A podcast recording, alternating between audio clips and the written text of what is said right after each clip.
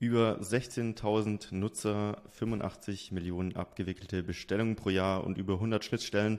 Das ist Bilby. Heute sprechen wir mit dem CEO David. Und ich würde sagen, los geht's und viel Spaß.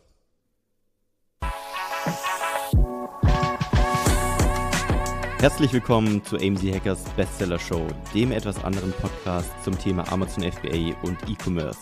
Es erwarten dich spannende Themen aus unserem Unternehmeralltag und interessanten Interviewgästen. Let's go! Ja, willkommen Freunde zu einem neuen Podcast.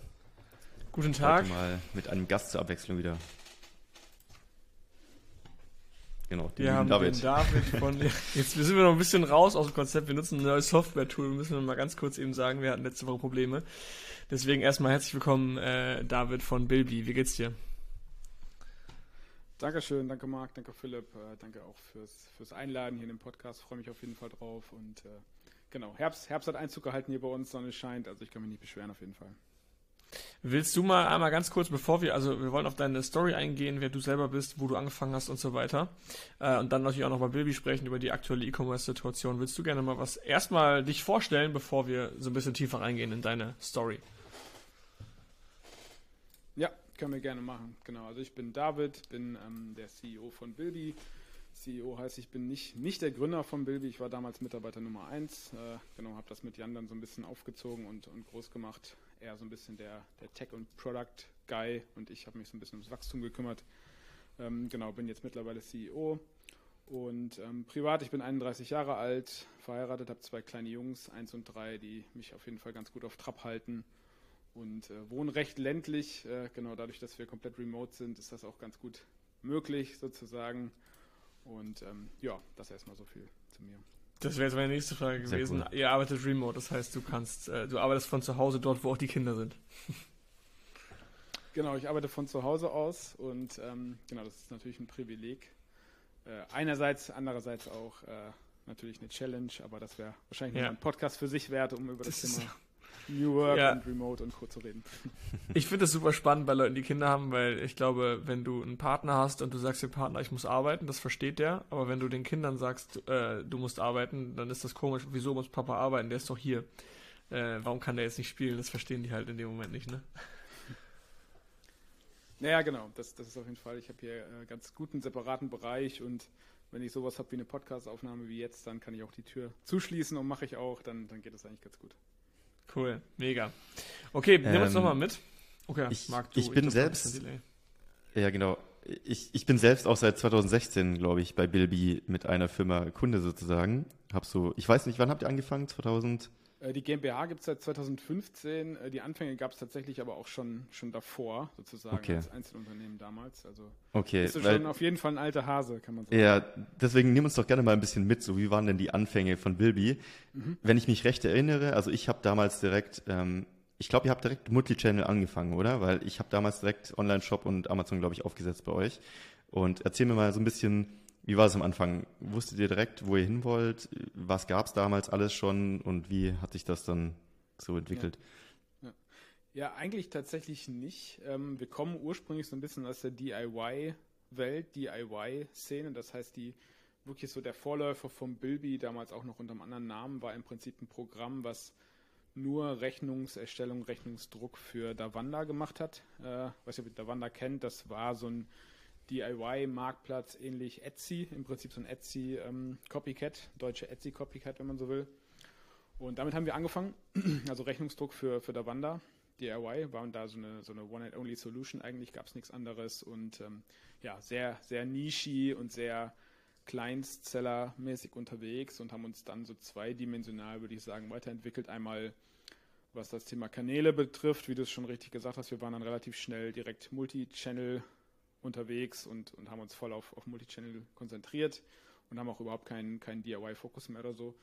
Und das andere ist dann Feature-wise, wo wir ähm, ja im Prinzip so mittlerweile neben dem Rechnungsdruck eher so ein, so ein Swiss Army Knife an E-Commerce-Tools, E-Commerce After-Sales-Tools von mir aus äh, anbieten. Genau. Habt ihr euch am Anfang auf so eine Kundengruppe ein bisschen eingeschossen, wo ihr gesagt habt, lass erstmal die erobern und dann bauen wir aus? Also war das schon im Amazon-Bereich auch so der, das Ziel oder war das eher so ein Nebenkanal für euch? Ja, also ich sag mal, wir haben, wie gesagt, die, die ganz am Anfang stand die Kundengruppe DIY-Seller, also die, entweder Supplier oder wirklich die irgendwie DIY-Produkte selber verkauft haben oder hergestellt haben und verkauft haben.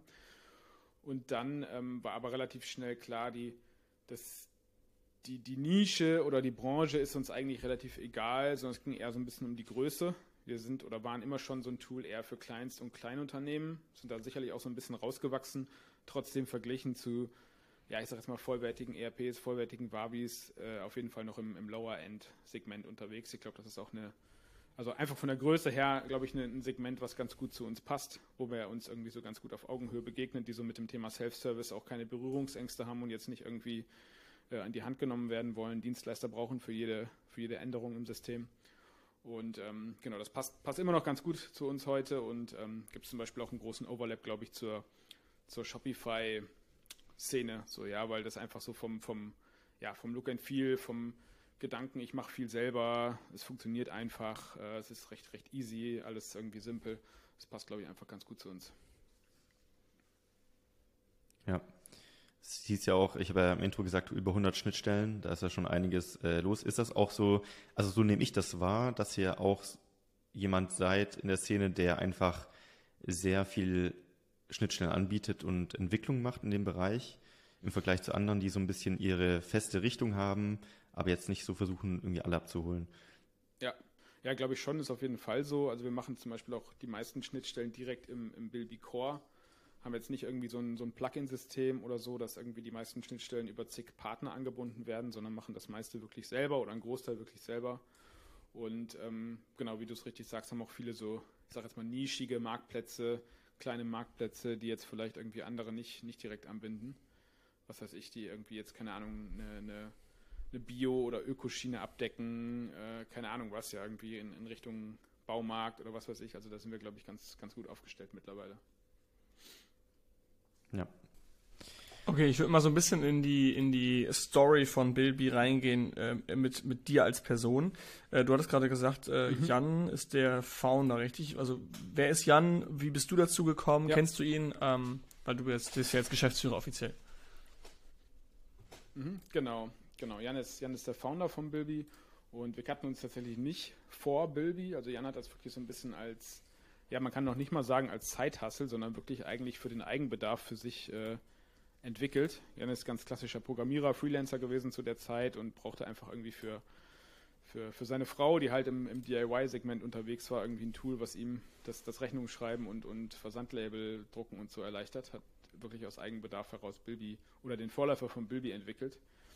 Dann das Ganze okay. so völlig ohne Business-Hintergrund äh, der Community zur Verfügung gestellt und äh, damit so ein bisschen die Büchse der Pandora geöffnet, würde ich sagen. Und ähm, ja, irgendwann, irgendwann konnte er dann davon leben, hat so seine Freelancer-Tätigkeiten runtergefahren und das war dann auch so ungefähr der Zeitpunkt, wo wir uns kennengelernt haben. Ähm, genau, ich habe ich komme eigentlich auch eher so aus dem, aus dem Corporate-IT-Umfeld. Einerseits habe sowas ähnliches wie Wirtschaftsinformatik studiert, war eine Weile bei HP in, in Stuttgart und in, in Palo Alto im Silicon Valley und dann noch bei so ja, ein, zwei anderen IT-Dienstleistern und war aber nebenbei sozusagen im, im Second Life immer auch schon irgendwie selbstständig, so Online-Business und E-Commerce mäßig unterwegs, schon seit der Schulzeit, hat einen relativ, ja, relativ großen äh, E-Commerce-Geschäft äh, während, dem, während dem Abi. Ähm, genau, so ein One-Product-Store One sozusagen. Und habe dann ähm, irgendwie 2014 nochmal mit zwei Freunden im E-Commerce was gemacht, wo wir so Scandi Outdoor-Produkte auf den deutschen Markt geholt haben und über Amazon primär vertickt haben. Und ähm, darüber bin ich dann tatsächlich zu Jan gekommen und zu Bilby gekommen, äh, nachdem ich irgendwie mich durch die Tool-Welt gearbeitet habe und nichts Gescheites gefunden habe. Und äh, ja, habe irgendwie gedacht, okay, hier, hier, schlummert irgendwie offensichtlich ein, ein, ein ziemlich, äh, ziemlich cooles Produkt, was aber niemand kennt so richtig. Und ähm, genau, habe dann irgendwie Kontakt aufgenommen und wir haben uns kennengelernt, getroffen und es hat ganz gut gefunkt so auf einer, auf einer Business-Ebene. und so bin ich dann irgendwie, ja, Anfang 2000 16, Ende 2015 zu Wilby gekommen. Erst als Freelancer tatsächlich. Äh, und dann habe ich irgendwann den, den Corporate Job an den Nagel gehangen gegen alle familiären und, und äh, Freundesempfehlungen sozusagen. was hast du im Valley gemacht? Kannst du ein bisschen was erzählen? ähm, ja, ich war da äh, auch bei HP tatsächlich, also jetzt nicht im Startup-Game unterwegs, äh, sofern man HP sozusagen nicht mehr als Startup äh, bezeichnen möchte. Ich war da in der, in der Konzernzentrale von HP im, im Strategy-Team. Und ähm, ja, es war so ein typischer Corporate-Job, war schon super spannend, äh, aber jetzt hatte nichts mit irgendwie Startups und Entrepreneurship oder so zu tun, sondern sehr, ja, sehr, sehr das hat mich gereizt, dort zu bleiben. Und äh, genau, nee, hat mich nicht gereizt, dort zu bleiben. So das Feeling ist schon ganz cool so, ne? Also die, das hat sicherlich auch nochmal so dieses, diesen, das und den, Unter, das, den Unternehmer in mir nochmal so ein bisschen ja, mehr gekitzelt, würde ich sagen, ne? weil halt an jeder Bushaltestelle irgendwie über irgendwelche, keine Ahnung, Finanzierungsrunden und, und, und äh, Startup-Ideen und was weiß ich philosophiert wird. Äh, es ist schon anders als bei uns hier. Ähm, genau, aber nee, ich war dann, war dann trotzdem ganz froh, auch wieder hier zu sein. Bisschen der Vibe aus Berlin-Mitte. Finde ich cool. Ähm, ich finde es genau, interessant, weil ja. Penicillin zum Beispiel ist auch eine zufällige Entdeckung. Also ich glaube, so mein, mein Laienwissen sagt jetzt, es wurde nicht aktiv gesucht, sondern es wurde zufällig gefunden. Und das, was du gerade erzählt hast, ähm, war mit Baby ähnlich. Ähm, ich finde das immer super spannend, wenn Leute ihre Companies aus einer eigentlichen Company heraus gründen. Wir haben zum Beispiel den Kevin von Inventory One bei uns in der Community, der war auch eigentlich Seller und hat jetzt ein, ein Warehouse-Tool gebaut auch ähm, was etwas anderes macht als Bilby, aber trotzdem auch aus dem eigenen Bedarf heraus gebaut. Das finde ich super interessant, weil viele sagen oder denken immer, sie müssen mit dem ersten Business erfolgreich sein, aber oft hast du einen Shop, du machst irgendwas, verkaufst irgendwelche, irgendwelche äh, Produkte und dann siehst du auf einmal einen Tech-Bedarf und baust darauf das Produkt und das ist dann da erst deine eigentlich erfolgreiche Company und genauso hat es Bilby ja gemacht. Ja, genau, das ist sicherlich auch ein äh, wahrscheinlich ein Erfolgsgeheimnis. Ne? Also wenn man jetzt irgendwie auf der Suche ist nach einem coolen Tech-Produkt, glaube ich, ist es verdammt schwer, genau das zu finden, was dann letztendlich auch irgendwie durch die Decke geht, äh, als wenn man halt wirklich so aus dem Need heraus so sein eigenes Problem äh, ja. zu lösen versucht. Und ich sehe das auch bei vielen Bilby-Kunden. Also wir haben super viele Bilby-Kunden, genau äh, wie, wie du es auch gerade beschrieben hast, die so ein bisschen so eine, ich sage jetzt mal irgendwie Erweiterungen rund um das E-Commerce Ökosystem bauen oder rund um Bilby irgendwie bauen und dann letztendlich irgendwie ein eigenes Produkt auf die Beine gestellt haben, ohne dass sie es so richtig gemerkt haben. Und dann im Prinzip nur noch so der, der Weg von dem Tool, was ich selber nutze, zum, zum ich sage jetzt mal, zur Mandantenfähigkeit irgendwie fehlt, ja, bevor die irgendwie ein komplett eigenes äh, Produkt auf die Beine gestellt haben. Das ist schon ganz, ganz spannend, was da sich auch so unsere Kunden alles für, für Lösungen und, und Wege so überlegen, auf jeden Fall. So ist es bei AMC Jackers eigentlich auch gewesen. Wir haben auch äh, selber, waren Seller und haben selber gemerkt, okay, wir sind irgendwie alleine. Wir haben so eine kleine Gruppe an Leuten, die sich austauschen. Aber wieso macht man das nicht auf Scale und nutzt dann quasi die, äh, ja, die Vorteile der großen Community, die noch, die das extrem hebeln, weil ein, ein, ein, eine Community sich ja exponentiell entfaltet über jeden Kontakt, der reinkommt. Äh, und so ist dann Jackers auch entstanden. Also auch gar nicht heraus, weil wenn man nicht, wenn ich jetzt anderen erzähle, was ich mache mit Jackers, ist das so, wow, dafür gibt es Mark, das ist so absurd. Und es ist auch eigentlich absurd, aber nur weil ich damals Seller war, habe ich überhaupt, oder hat Mark als ursprünglicher Gründer überhaupt diese Nische in Anführungsstrichen gefunden, dass dann Bedarf ist. Weil es ist ja kein klassisches Coaching, was wir machen, es ist ja eher eine Community. Ja. Ja, es entwickelt sich oft aus Zufällen und äh, Dingen, die man sieht und dann einfach als Puzzleteil zusammensteckt. Ähm, ich hatte gestern auch eine Story gehört, von einem Unternehmer, der hat praktisch im Supermarkt gesehen, dass immer Obst last minute verkauft wird zu rabattierten Preisen und hat dann irgendwo in der Zeitung gelesen, dass aktuell ein Riesenproblem ist bei Hotels, dass sie ihre Zimmer nicht voll bekommen, hat dann eine Plattform gebaut für last minute Hotelzimmer praktisch. Der hat praktisch diese zwei Welten kombiniert, ist dann ein Milliardenunternehmen geworden. Ähm, und deswegen finde ich es so spannend, wenn man die Augen offen hält und einfach so ein bisschen nach Chancen Ausschau hält, was gerade an Bedarf da ist und das von anderen Teilbereichen vielleicht einfließen lässt, was daraus entstehen kann. Das ist schon cool. Ja, ist im E-Commerce ja im Prinzip genauso. Ja? Also ich bin immer so ein bisschen äh, zwiegespalten, was so diese, diesen Begriff Produktrecherche irgendwie jetzt gerade so im, im FBA-Game oder so betrifft. Ne? Also weil dann natürlich irgendwie kommt man dann doch irgendwie auf die Sachen, auf die alle anderen auch kommen. Und manchmal gibt es halt so den einen Typ, der irgendwie wirklich jetzt so ein, so ein Problem-Solver in, in, seiner eigenen, in seinem eigenen Alltag irgendwie findet und das dann irgendwie als Produkt rausbringt. Und das sind halt meistens die Sachen, die dann auch richtig, richtig gut abgehen. Ne? Oder auch, auch, keine Ahnung, Hülle der Löwen. Ja, man kann von Hülle der Löwen halten, glaube ich, was man will. Aber die Leute, die da hinkommen, haben halt irgendwie 90 Prozent der Fälle wirklich irgendwie ein eigenes Problem gehabt, was sie versuchen zu lösen. Und das finde ich einfach irgendwie, ja, weiß ich nicht. Klingt für mich erstmal so ein bisschen äh, äh vielversprechender, sage ich mal, aus, aus Produktsicht. Wie viel Einsicht oder Kontakt habt ihr denn zu dieser Amazon FBA-Szene oder Welt? Das ist ja schon so ein, so ein mhm. Dorf irgendwie, aber auch sehr speziell, sage ich mal, als äh, Szene so. Seid, seid ihr da voll drin oder ist das eher, dass ihr das im Rand so ein bisschen mitbekommt von den Kunden?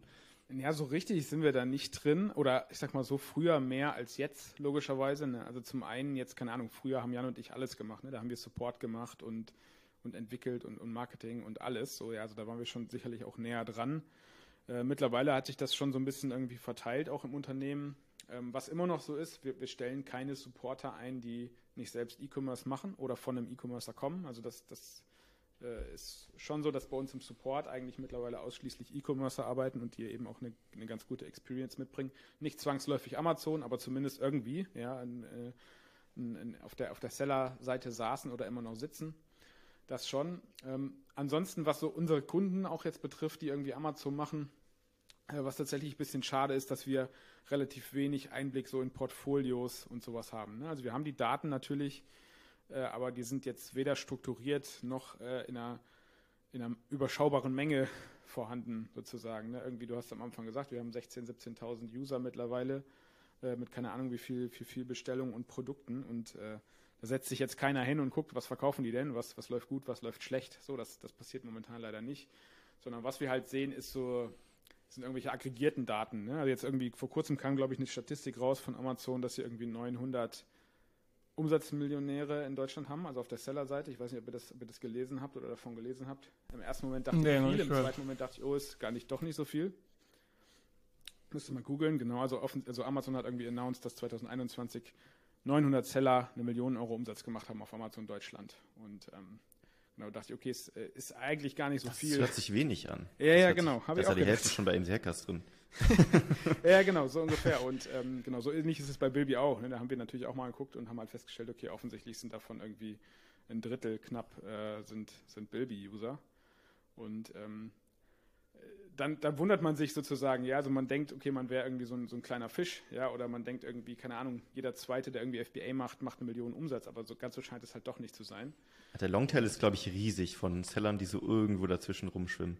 Ja, ja, das kann schon sein. Ja, ja genau. Und dann anders natürlich, äh, mindestens eine Million heißt natürlich nicht eine Million, sondern kann auch, ja, was weiß ich, Milliarden bedeuten. Und äh, Genau, fand ich, fand ich ganz spannend, ja. Und solche aggregierten Daten, die sehen wir halt, die checken wir auch immer mal wieder. Ne? Wie entwickeln sich so die Warenkörbe?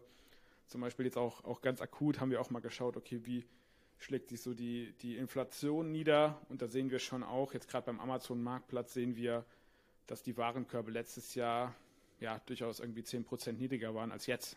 Ja, also das, das, die, die Inflation können wir eins zu eins eigentlich ablesen an den, an den Warenkörben auf, auf Amazon. Wie ist so das Bestellvolumen insgesamt? Kannst du da was dazu sagen? Ja, genau, das geht natürlich rapide bergab. Also ich, da erzähle ich euch wahrscheinlich nichts Neues, dass jetzt 2022 äh, nach, den, nach den zwei Boosterjahren, nenne ich es jetzt mal, nach den zwei Corona-Jahren äh, auf jeden Fall nicht, nicht so berauschend ist. Ja, und ich glaube, es hat äh, sicherlich viele, viele, äh, viele Effekte oder viele, viele Gründe sozusagen, die letztendlich dazu führen. Ähm, ja, keine Ahnung, Post-Covid ist, ist einer, Inflation ist ein anderer, Krieg, allgemeine Unsicherheit, äh, alles spielt, glaube ich, irgendwie so ein bisschen mit rein. Und in Summe führt es halt dazu, dass die Orders per Account bei uns auch deutlich nach unten gehen. Im Prinzip seit, ja, seit, seit, seit März, würde ich sagen. Ja, seit Februar, März gehen die Orders pro Account eigentlich nach unten. Und interessanterweise die Neukundenzahlen nicht. Äh, also das, das ist ganz gut. Dadurch, dass wir ähm, Pay-per-Use-Pricing haben, kennt ihr ja, wenn ihr, wenn ihr selber Bilby nutzt, ähm, führt das halt dazu, dass unser Umsatz pro Kunde runtergeht, was, was irgendwie schade ist. Ähm, aber dadurch, dass die, der Zuwachs an Kunden immer noch sehr hoch ist, teilweise höher ist als in den letzten Jahren, ähm, gleicht sich das wieder aus. Ähm, nichtsdestotrotz braucht man auch nicht irgendwie beschönigen. Dieses Jahr läuft auf jeden Fall unter Plan, auch bei uns umsatzmäßig. Ja. Also wir haben schon äh, vielleicht auch ein bisschen naiv gedacht, es geht so weiter wie bisher. Das war sicherlich jetzt rückblickend ein bisschen naiv. Und ähm, genau, so ist es halt nicht. Ja, Umsatz pro Kunde ist einfach nach unten gegangen. Und ähm, ja, die, die, die Stärken, die das Preismodell halt ausspielt in, in sehr guten E-Commerce-Jahren, genauso hat es halt seine Schwächen für aus, aus unserer Perspektive jetzt in, in schlechteren Jahren, aber eben auch äh, dementsprechend ist es halt auch fair. Ja, also wenn der Kunde halt auch weniger umsetzt, dann zahlt er halt auch weniger am Bilby, von daher äh, passt das eigentlich ganz gut. Finde ich spannend, dass du sehen kannst, dass äh, allgemein, allgemein die, ähm, die Order per Account runtergehen äh, weil wir sehen eigentlich so unterschiedliche Aussagen. Wir sehen manche, es geht hoch, manche sagen, es bleibt gleich, manche sagen, es geht runter. du siehst wahrscheinlich nur overall komplett anonymisierte Daten, oder? Du siehst jetzt keine, also Namen und Brands brauchen wir nicht, aber irgendwelche Nischenverhältnisse, siehst du zum Beispiel da gewisse Anzeichen, dass Nahrungsergänzungsmittel besser laufen oder so? Nee, sehe ich tatsächlich nicht, weil wir, weil wir quasi diese Granularität gar nicht, gar nicht erfassen. Mhm. Also wir sind jetzt tatsächlich da ein bisschen dabei oder wollen anfangen, eben auch auf so einer Ebene Daten zu erfassen, aber Stand heute weiß ich nicht, wie viel Prozent von den 16.000, keine Ahnung, Nahrungsergänzungsmittel verkaufen, wie viel Household verkaufen, wie viel Elektronik verkaufen, das weiß ich gar nicht, kann ich dir, kann ich dir wirklich nicht, nicht beantworten. Und wir fangen jetzt erst so ein bisschen an, das zu erfassen. Das ist halt eher manuell, ähm, indem wir halt die Leute fragen, ne? irgendwie beim Sign-up, irgendwie in welchen, welchen Nischen seid ihr unterwegs und, und einfach so ein paar ja. Customer, Customer Insights, ähm, die wir jetzt noch nicht haben. Genau. Aber was macht ihr denn mit den Daten? Inwiefern verbessert das euer Produkt oder ist es einfach nur nice to know? Es ist auf jeden Fall nice to know, natürlich, ja, und es ist schon auch spannend zu wissen, ähm, keine Ahnung, jetzt irgendwie alles, was irgendwie in Richtung Nahrung, Nahrungsergänzungsmittel, Bio, weiß ich nicht was, das sind so Themen wie, wie Chargen, Chargenverwaltung sind relevant, die irgendwie vielleicht für, für andere, äh, ja, andere User nicht, nicht interessant sind.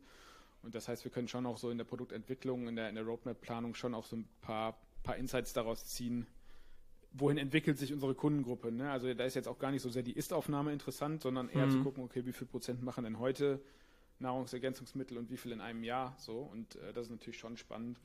Ja, okay, und wenn ja, ihr seht, die NEM-Leute kommen zu euch, Produktentwicklung, dann, aber auch genau. Dann könnt ihr besser genau, äh, ja. Darauf den Fokus reinsetzen. Ja. Wie ist es denn allgemein ähm, von, von den Channeln an sich, weil es gibt ja immer wieder die Diskussion, Amazon, du baust dein, dein Haus auf einem fremden äh, Stück Land und bau dir lieber einen eigenen Shop auf. Ähm, andere sagen, Shop wird zu schwer über Push-Marketing und so weiter. Wie ist, habt ihr so ein bisschen einen Eindruck, in welche Richtung das sich tendenziell entwickelt oder ist es immer noch sehr ausgeglichen und war es 2016 anders als heute? Also es gibt schon so verschiedene Lager, ne? so wie du das auch wahrnimmst, würde ich sagen, nehmen wir das auch wahr. Und in, in beiden Lagern würde ich jetzt mal sagen, also die, die irgendwie alles auf eine Karte setzen, da gibt es welche, die Recht behalten und welche, die, ähm, ja, die, die letztendlich nicht Recht behalten, wo es halt nicht so gut läuft. Ist jetzt schwer, das sozusagen zu pauschalisieren. Ähm, was wir schon immer eigentlich propagieren oder was wir befürworten, ist, wenn die nicht alles auf eine Karte setzen. Ja, also wir wir haben schon auch genug Beispiele so aus der Vergangenheit, wo das alles auf eine Karte setzen ähm, einfach in die Hose gegangen ist. Ja, Davanda ist sicherlich ein ganz gutes Beispiel dafür. Es ist natürlich auf, auf vielen Ebenen nicht zu vergleichen mit Amazon, trotzdem damals so in der Do-it-yourself-Szene absoluter ja, Go-to-Marketplace. Etsy hat keine, keine Bedeutung gehabt damals in, in Deutschland.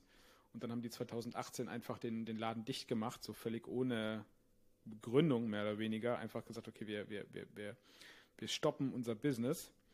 Und äh, viele, die halt nur auf eine Karte gesetzt haben, die, die hat es dann zerrissen. Ja, die konnten nicht schnell genug irgendwie andere Kanäle skalieren. Äh, die, die sind wirklich, äh, ja, die waren am Ende. Und bei uns selber genauso, wenn wir nicht irgendwie zu der Zeit schon voll auf Multichannel gegangen wären, dann wäre es auch für uns äh, eng geworden.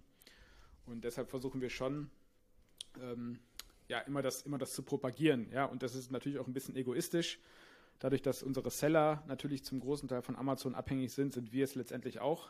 Das heißt, wir profitieren ja letztendlich auch davon, wenn unsere Seller irgendwie auf vielen Marktplätzen unterwegs sind, irgendwie ein eigenes Shopsystem noch haben und einfach so ein bisschen das, das Bestellvolumen gestreut wird über die Kanäle. Das heißt, wir pushen auch in unserem Marketing und so jetzt aus Marktplatzsicht eher nicht in Amazon und aus Shopsicht auch ja nicht unbedingt nur ein Shopify, sage ich jetzt mal so. Ja, also natürlich ist Shopify irgendwie ein cooles Produkt und funktioniert ganz gut mit Bilby. Äh, trotzdem wären wir auch froh, wenn wenn andere, kleinere, nischigere Shopsysteme auch ihren, ihren Share so am, am Gesamtmarkt hätten, sage ich mal so. Und das, und das, und das glaube ich ehrlich gesagt auch ein bisschen. Ne? Also 2016, du hast eben so ein bisschen nach dem, nach dem Vergleich 16 und, und jetzt gefragt. 2016 spielte Shopify in Deutschland noch nicht wirklich eine Rolle. Äh, da war das noch ein sehr fragmentierter Markt. Es gab irgendwie ein bisschen Shopware, ein bisschen WooCommerce, keine Ahnung was. Wir hatten zwar schon eine Shop, Shop, Shopify-Anbindung, aber ähm, war eben noch nicht so wirklich im deutschen Markt angekommen. Da war gefühlt schon noch ein stärkerer Fokus auf Amazon, sicherlich auch noch auf eBay damals. Ja, das hat sicherlich ein bisschen abgenommen, äh, mal abgesehen von ein paar speziellen Segmenten. Ähm, Aber dann kam jetzt so während der Corona-Pandemie und auch kurz davor, 19, 20, 21, waren sicherlich so ein bisschen die Glanzjahre von Shopify. Ähm, und auch Shopify hat natürlich so ein bisschen den, wie wir vielleicht den, den Fehler gemacht und das Pandemiewachstum auf, auf 22, 23, 24 projiziert und festgestellt, okay, ganz so, ganz so easy läuft es doch nicht weiter. Ähm, aber gut, das, das, ähm, das ging wahrscheinlich vielen so, ja. Mm, okay. Wie ist es denn allgemein so von der Situation, von den Problemen her? Also ihr entwickelt natürlich auch super viele neue Features und müsst euch anpassen an steuerliche Geschichten und so weiter und so fort. Ähm, was sind denn da eure größten Challenges so allgemein im Markt begleitend, aber auch vielleicht für die Seller? Also wo hängt es denn gerade so ein bisschen am meisten?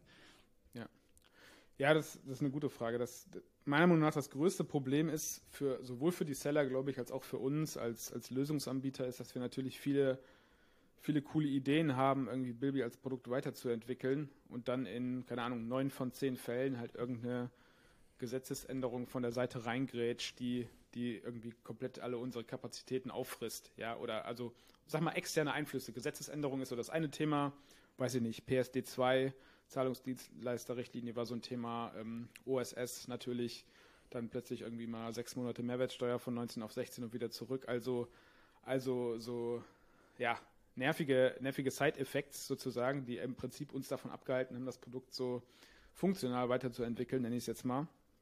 Ähm, und ein anderer externer Einflussfaktor, der so ein bisschen natürlich bedingt durch diese riesige Vielzahl an Schnittstellen ist, dass irgendwie irgendeine Schnittstelle immer irgendwas was ändert. Ja, also keine Ahnung, jetzt zuletzt gab es halt großes Update der Amazon API, also die haben eine komplett neue, neue API veröffentlicht, die wir anbinden mussten und, und das passiert halt ständig mit irgendwelchen Marktplätzen und, und Shopsystemen. Ja, krass. Und das ist natürlich irgendwie, ich sage jetzt mal nervig, so ein bisschen aus Produktentwicklungssicht, ne? weil wir natürlich auch eine Roadmap haben, die die irgendwie cooler ist, ja, also auch nach außen hin gesehen irgendwie cooler ist und dem Händler letztendlich auch mehr bringen wollen, ja, weil der Händler hat äh, wenn alles gut läuft, importiert er seine Amazon-Bestellungen nach dem Update genauso wie vorher.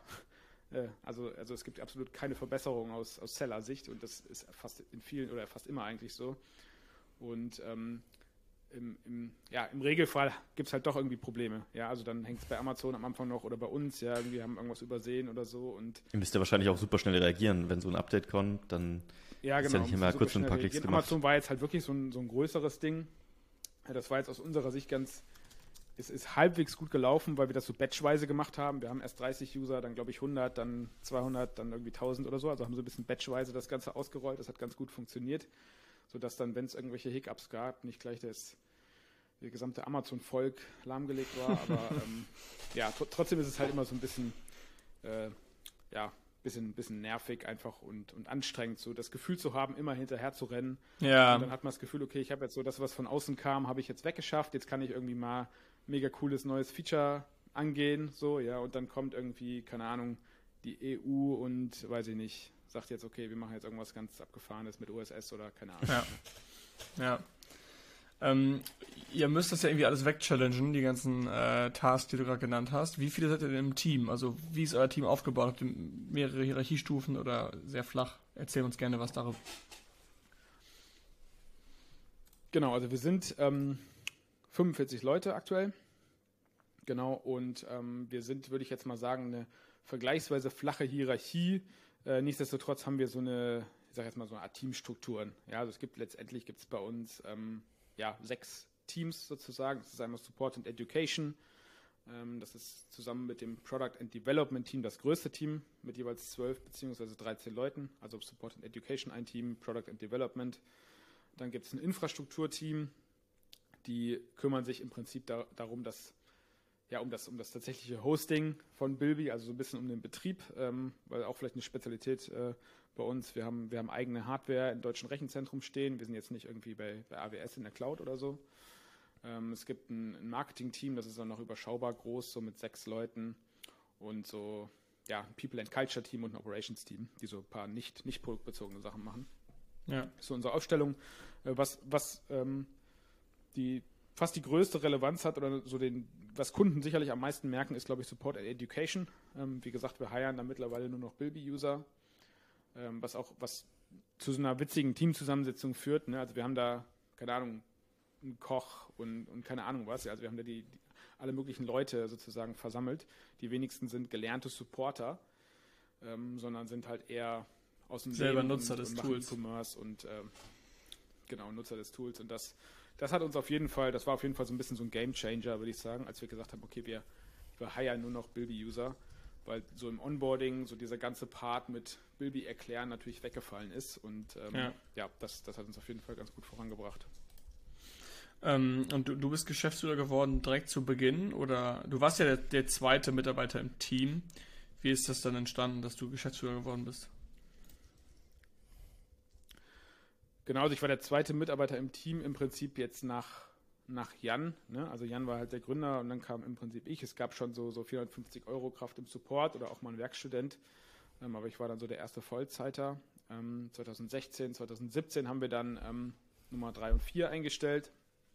Und äh, von Anfang an war ich so ein bisschen das, das Mädchen für alles auch auf der einen Seite. Also ich habe nicht als Geschäftsführer gestartet, sondern als, keine Ahnung, wie das damals hieß, irgendwie, weiß ich nicht, Head of Business Development oder irgendwas in die Richtung so. Ich weiß gar nicht mehr ganz genau. Und ähm, genau, habe mich von Anfang an eigentlich so ums Wachstum gekümmert. Ähm, ja, und dann irgendwann war ich sozusagen noch nicht auf dem Papier, aber zumindest operativ so in der Rolle äh, Geschäftsführer und irgendwann ist es dann auf dem Papier dazu gekommen. Genau, und ähm, ja, der, der Jan äh, ist jetzt auch so aus dem operativen Teil eigentlich zum großen Teil raus. Und äh, ist jetzt wirklich so ein bisschen als, als Tech-Evangelist noch unterwegs. Also der ist schon noch sehr, sehr fit, was so die Technik von Bilby betrifft. Wenn es mal irgendwie klemmt, weiß ich nicht, wenn die Performance mal nicht so rund läuft. Und ähm, genau, kennt einfach so, so, so Bilby schon wie seine Westentasche. Mhm. Äh, mittlerweile ist das aber durch diese Strukturen, die ich eben gesagt habe, durch die sechs Teams, äh, haben wir so das Wissen eigentlich ganz gut verteilt, haben auch die letzten Jahre viel dran gearbeitet, jetzt nicht irgendwie in irgendwelche Keyplayer-Fallen zu rutschen und ähm, genau, da sind wir, glaube ich, jetzt ganz gut aufgestellt eigentlich. Sehr cool. Mm, wir, wir sind ja immer so ein bisschen am Schauen, wo geht das Ganze gerade hin, so die ganze E-Commerce-Welt und Reise. Ähm, hast du so eine Tendenz, wo du sagst, so, ich glaube, die nächsten Monate geht es irgendwie in die Richtung oder siehst du irgendwelche neuen Plattformen, die gerade so up and coming sind? Ich meine, viele bei uns fangen auch an mit äh, Real, Otto und so weiter. Ähm, ist das was, was, was ihr als starkes Ding im nächsten Jahr seht oder glaubst du, die bisherigen Sachen bleiben einfach erstmal gefestigt? Also ich glaube so, dass was in den letzten zwei Jahren so ein bisschen an, an, Beschleunigung im ganzen Markt war, das ist jetzt vielleicht so ein bisschen wieder auf die Bremse getreten. So, das glaube ich schon. Ich glaube jetzt wahrscheinlich nicht der absolut beste Zeitpunkt, um irgendwie den, den ultimativen neuen Channel zu releasen, würde ich jetzt einfach mal behaupten. Ja, weil die Leute irgendwie, glaube ich, so mit ihrem, mit ihrem, mit ihrem ganzen Leben, mit ihrem ganzen Business aktuell äh, ganz gut zu kämpfen haben. Ähm, nichtsdestotrotz äh, wie ich es vorhin schon gesagt habe, ich glaube schon, dass wir ähm, oder dass, dass wir immer propagieren und versuchen, die Leute so ein bisschen zu motivieren, neue Sachen auszuprobieren. Also gerade auch Otto und Kaufland, was du gesagt hast. Ähm, speziell Otto hat sicherlich da noch ganz gutes Potenzial. Ähm, Otto ist zum Beispiel so ein Marktplatz, wo wir relativ wenig User haben, die da aktiv sind, äh, auch wenn wir den angebunden haben. Die User, die aktiv sind, sind aber recht erfolgreich auf Otto tatsächlich. Ne? Also das äh, merken wir schon und ähm, das heißt natürlich, dass das auf jeden Fall ein spannender Marktplatz ist und merkt man ja, glaube ich, auch aus aus Konsumentensicht, äh, dass, dass äh, Otto zumindest noch eine gewisse Relevanz hat, so neben Amazon im E-Commerce. Ähm, jetzt was super Neues, super fancy ist, was irgendwie so am, am Horizont erscheint, äh, sehe ich ehrlich gesagt nicht. Da muss ich sagen, das gab es die letzten Jahre immer mal wieder, so, so Ups and Downs. Keine Ahnung, es gab ja auch mal ein kurzes Up von, von, von äh, Wish, was sich aber auch so ein bisschen äh, ja, aufgelöst hat. Auf Wish bestellt, ja. Das heißt, das heißt äh, äh, mal schauen, wo da die Reise hingeht, ob es jetzt wirklich nochmal so den, den absoluten Player äh, gibt. Mal gucken, was passiert, wenn, wenn Ali so richtig in Europa zuschlägt. Ja, die haben halt nochmal zumindest eine ganz gute Power. Ähm, glaube ich, müssen aber sicherlich auch den europäischen Markt noch ein bisschen besser verstehen, als sie es jetzt tun. Ähm, aber das könnte sicherlich nochmal noch mal spannend werden. Und ansonsten, was generell so Shopping-Konzepte betrifft, dass ich halt nicht im Shop einkaufe, sondern halt irgendwie, ja, so, so Direct-to-Checkout-Geschichten, ja, aus dem, aus dem, aus dem Reel heraus direkt zum Checkout gehe oder, oder solche Geschichten oder, oder auch, auch Teleshopping, Live-Shopping und so ein Kram. Glaube ich schon, wird nochmal spannend. Ähm, da hat sich aber, glaube ich, auch noch nicht so der richtige, der richtige Kanal heraus etabliert, muss ich sagen. Ja, auch das, was die ganzen die, die ganzen Networks mit, mit Social Shopping vorhaben, ist ja auch noch nicht so richtig angekommen in Europa. Ähm, genau, wird, wird glaube ich, nochmal zeigen, wie da so die nächsten, äh, ja, die, die nächsten Monate, Jahre, äh, was da so auf uns zukommt. Ich glaube, das könnte für, für größere Brands auf jeden Fall interessant sein, dass sie es halt irgendwie schaffen, auch so aus einer, aus einer reinen Kostenoptimierungssicht eben nicht über teure Amazon-Kunden oder teure Shopify-Kunden zu verkaufen, sondern ja, vielleicht super günstig direkt aus dem, aus dem, aus dem eigenen Feed heraus, von mir aus. Ähm, aber ja, früher oder später wird sich da natürlich auch der, der äh, Meta-Konzern seinen Teil zurückholen, denke ich mal. Okay, ähm, ja, ist immer schwer zu sagen, so wo die geht die Reise hin. Ich meine, am Ende hat keiner eine Glaskugel. Ja.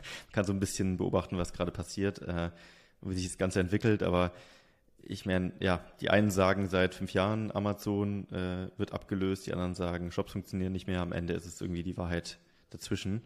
Ähm, jetzt, wir sind ja eher so ein Amazon-Podcast natürlich oder ja, mit AMC Hackers natürlich eher in der Amazon-Welt unterwegs.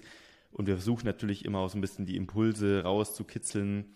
Ähm, was kann man denn noch machen?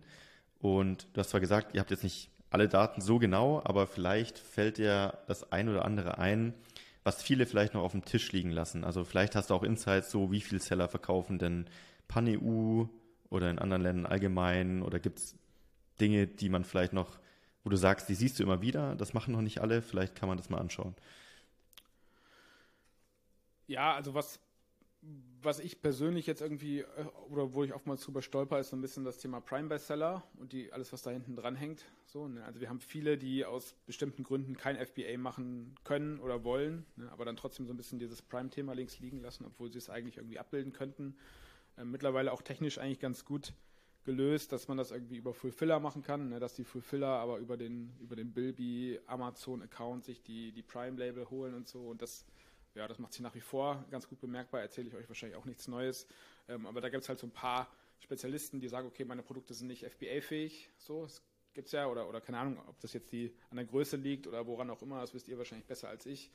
Ähm, die aber dann trotzdem irgendwie so die Möglichkeit des, des Prime Bestsellers äh, links liegen lassen. Das ist auf jeden Fall so ein Thema. Ähm, ansonsten ist es schwierig, ja, weil wir einfach so in die Portfolios keinen keinen Einblick haben, noch nicht. Na, also wir sehen nicht, welche Produkte gut laufen, wir sehen nicht, welche Produkte schlecht laufen. Ähm, wir binden immer relativ schnell alle neuen europäischen Amazon-Marktplätze an. Und ähm, das tut relativ wenig weh, aus Seller-Sicht da auch schnell aktiv zu werden. Ja, maximal irgendwie ein bisschen Übersetzungsthema, was da nötig ist. Ähm, und, und Steuern. ja, wobei Steuern, ja, also man kann ja über USS sagen, was man will, aber grundsätzlich ist ja USS eher erleichternd. Ja, aus, ja aus zum Testen auf jeden Fall. Zum Testen auf genau, jeden Fall. Genau, zum Testen, das stimmt, ja. Genau, also grundsätzlich, ähm, genau, würde ich, würde ich schon sagen, ist, ist, äh, ist USS ja eher eine Hilfe, um so ein bisschen zu, zu globalisieren innerhalb von Europa. Und ähm, genau, da ist es eigentlich schon irgendwie Banane, wenn man sagt, okay, ich, ich, äh, ich mache jetzt einfach nur Amazon.de und alles andere lasse ich irgendwie links liegen, weil da gibt es schon so ein paar Marktplätze, glaube ich, auch so ein paar Regionen, die da dazu gekommen sind in den letzten Monaten, aber die auch noch dazu kommen in den nächsten ähm, die vielleicht nicht, nicht, äh, nicht unspannend sind. Und auch keine Arbeit, ja. Und auch, auch sonst, ja, so gerade so, so eure Community würde ich jetzt mal sagen, das sind ja in der Regel nicht die Seller, die jetzt irgendwie 100.000 SKUs haben, die sich alle drei Monate komplett ändern, sondern die haben ja schon irgendwie so ihr, ihr Portfolio, was jetzt, ja. ich sag mal, überschaubar ist im weitesten Sinne.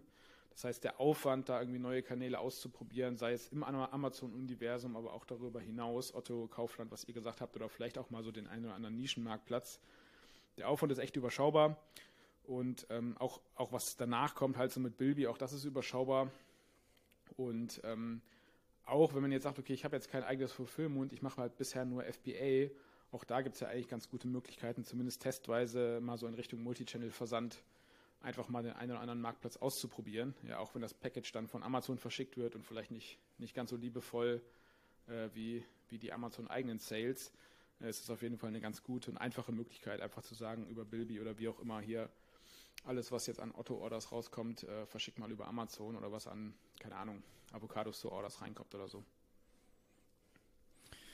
Okay, cool. Ich glaube, ich habe so meine Marktfragen abgeklopft. Ähm, Natürlich, was viele jetzt noch interessieren wird wahrscheinlich, ich meine, ich bin ja seit ein paar Jahren schon dabei, äh, jetzt alle, die noch nicht vielleicht bei Bilby sind, ähm, ja, genau. Wie kommt man zu euch? Ich meine, auf der Webseite wahrscheinlich. Äh, aber wie ist so der Onboarding-Prozess? Muss ich einfach anmelden und geht's los? Oder wie ist so aktuell die Lage? Ja. Genau, also Bilby würde ich jetzt mal sagen, ist unter den, unter den äh, Multi-Channel-Tools, ja, wie auch immer man diese Kategorie nennen mag, sicherlich so das eins der einfachsten, würde ich jetzt mal, würde ich jetzt mal behaupten. Ähm, und das ist tatsächlich auch so ein bisschen unser Anspruch, äh, dass sich derjenige, der sich eben für Bilby entscheidet, auch ein Stück weit mit Bilby befassen sollte, ja, und eben nicht hofft, dass äh, am nächsten Tag einer vorbeikommt äh, von, von Bilby und ihm alles einrichtet. So ist es halt nicht. Also wir sind nach wie vor eine Self-Service-Lösung, dementsprechend aber auch wirklich einfach. Also man kann sich wirklich einfach ja, anmelden, irgendwie wie ein, wie ein Netflix-Account erstellen und ist dann, würde ich jetzt mal behaupten, in, in, weniger als einer halben Stunde theoretisch startklar, um Orders zu importieren und, und Rechnungen zu erstellen, Versandlabel zu erstellen, was auch immer, Kundenkommunikation zu machen. Also ich glaube, da ist sicherlich auch unser größter USP. So Time to Productivity ist sicherlich da irgendwie Faktor 10, Faktor 100 äh, besser als bei, bei vielen anderen Lösungen. Ähm, ansonsten vom Funktionsumfang ist es so, dass wir natürlich so ein Blumenstrauß sind und äh, wie ich es am Anfang gesagt habe, irgendwie Swiss, Swiss Army Knife sind. Ja, das heißt, wir haben jetzt vielleicht nicht den, den allerbesten Korkenzieher, aber dafür haben wir halt neben dem Korkenzieher auch noch ein Messer, einen Dosenöffner und eine Pinzette und keine Ahnung was so, so an Bord. Ja, und eben für welche, die irgendwie starten wollen, ähm, aber auch wachsen wollen, skalieren wollen, glaube ich, ist Bilby eigentlich eine ganz gute Lösung, weil wir wirklich auch viele Orders handeln können. Und was wir sehen so im Markt ist, dass die Leute halt anfangen und machen jetzt irgendwie Rechnungsstellung über Bilby.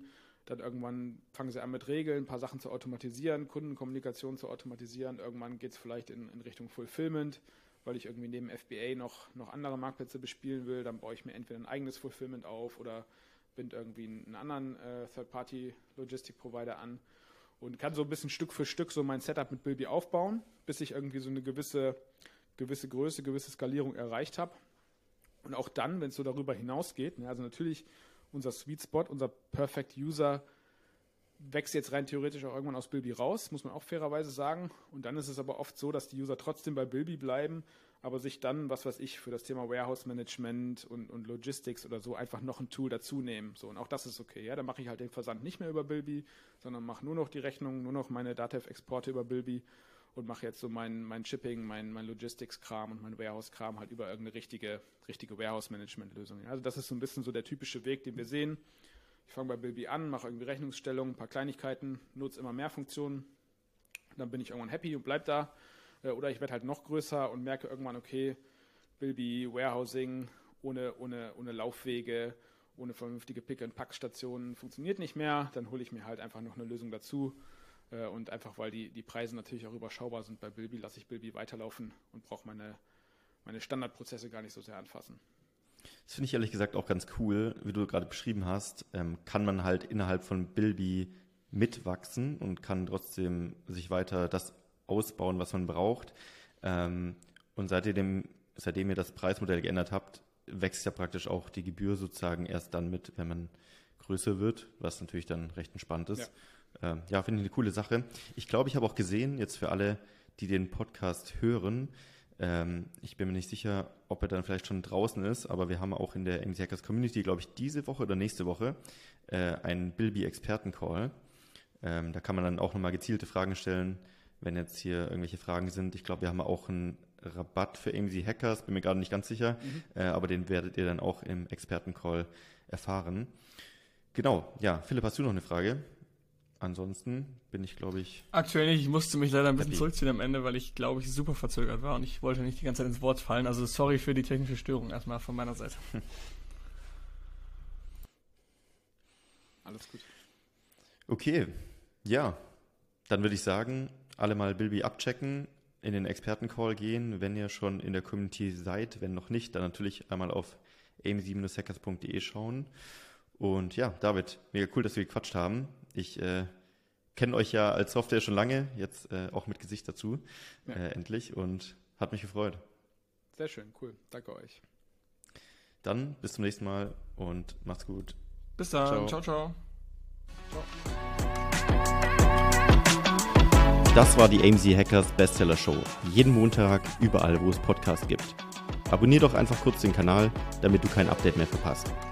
Wenn du auch zur AMZ Hackers Community gehören möchtest, dann besuch uns doch mal auf unsere Webseite unter amz-hackers.de und trag dich ganz unverbindlich auf unsere Warteliste ein. Ciao und bis nächste Woche.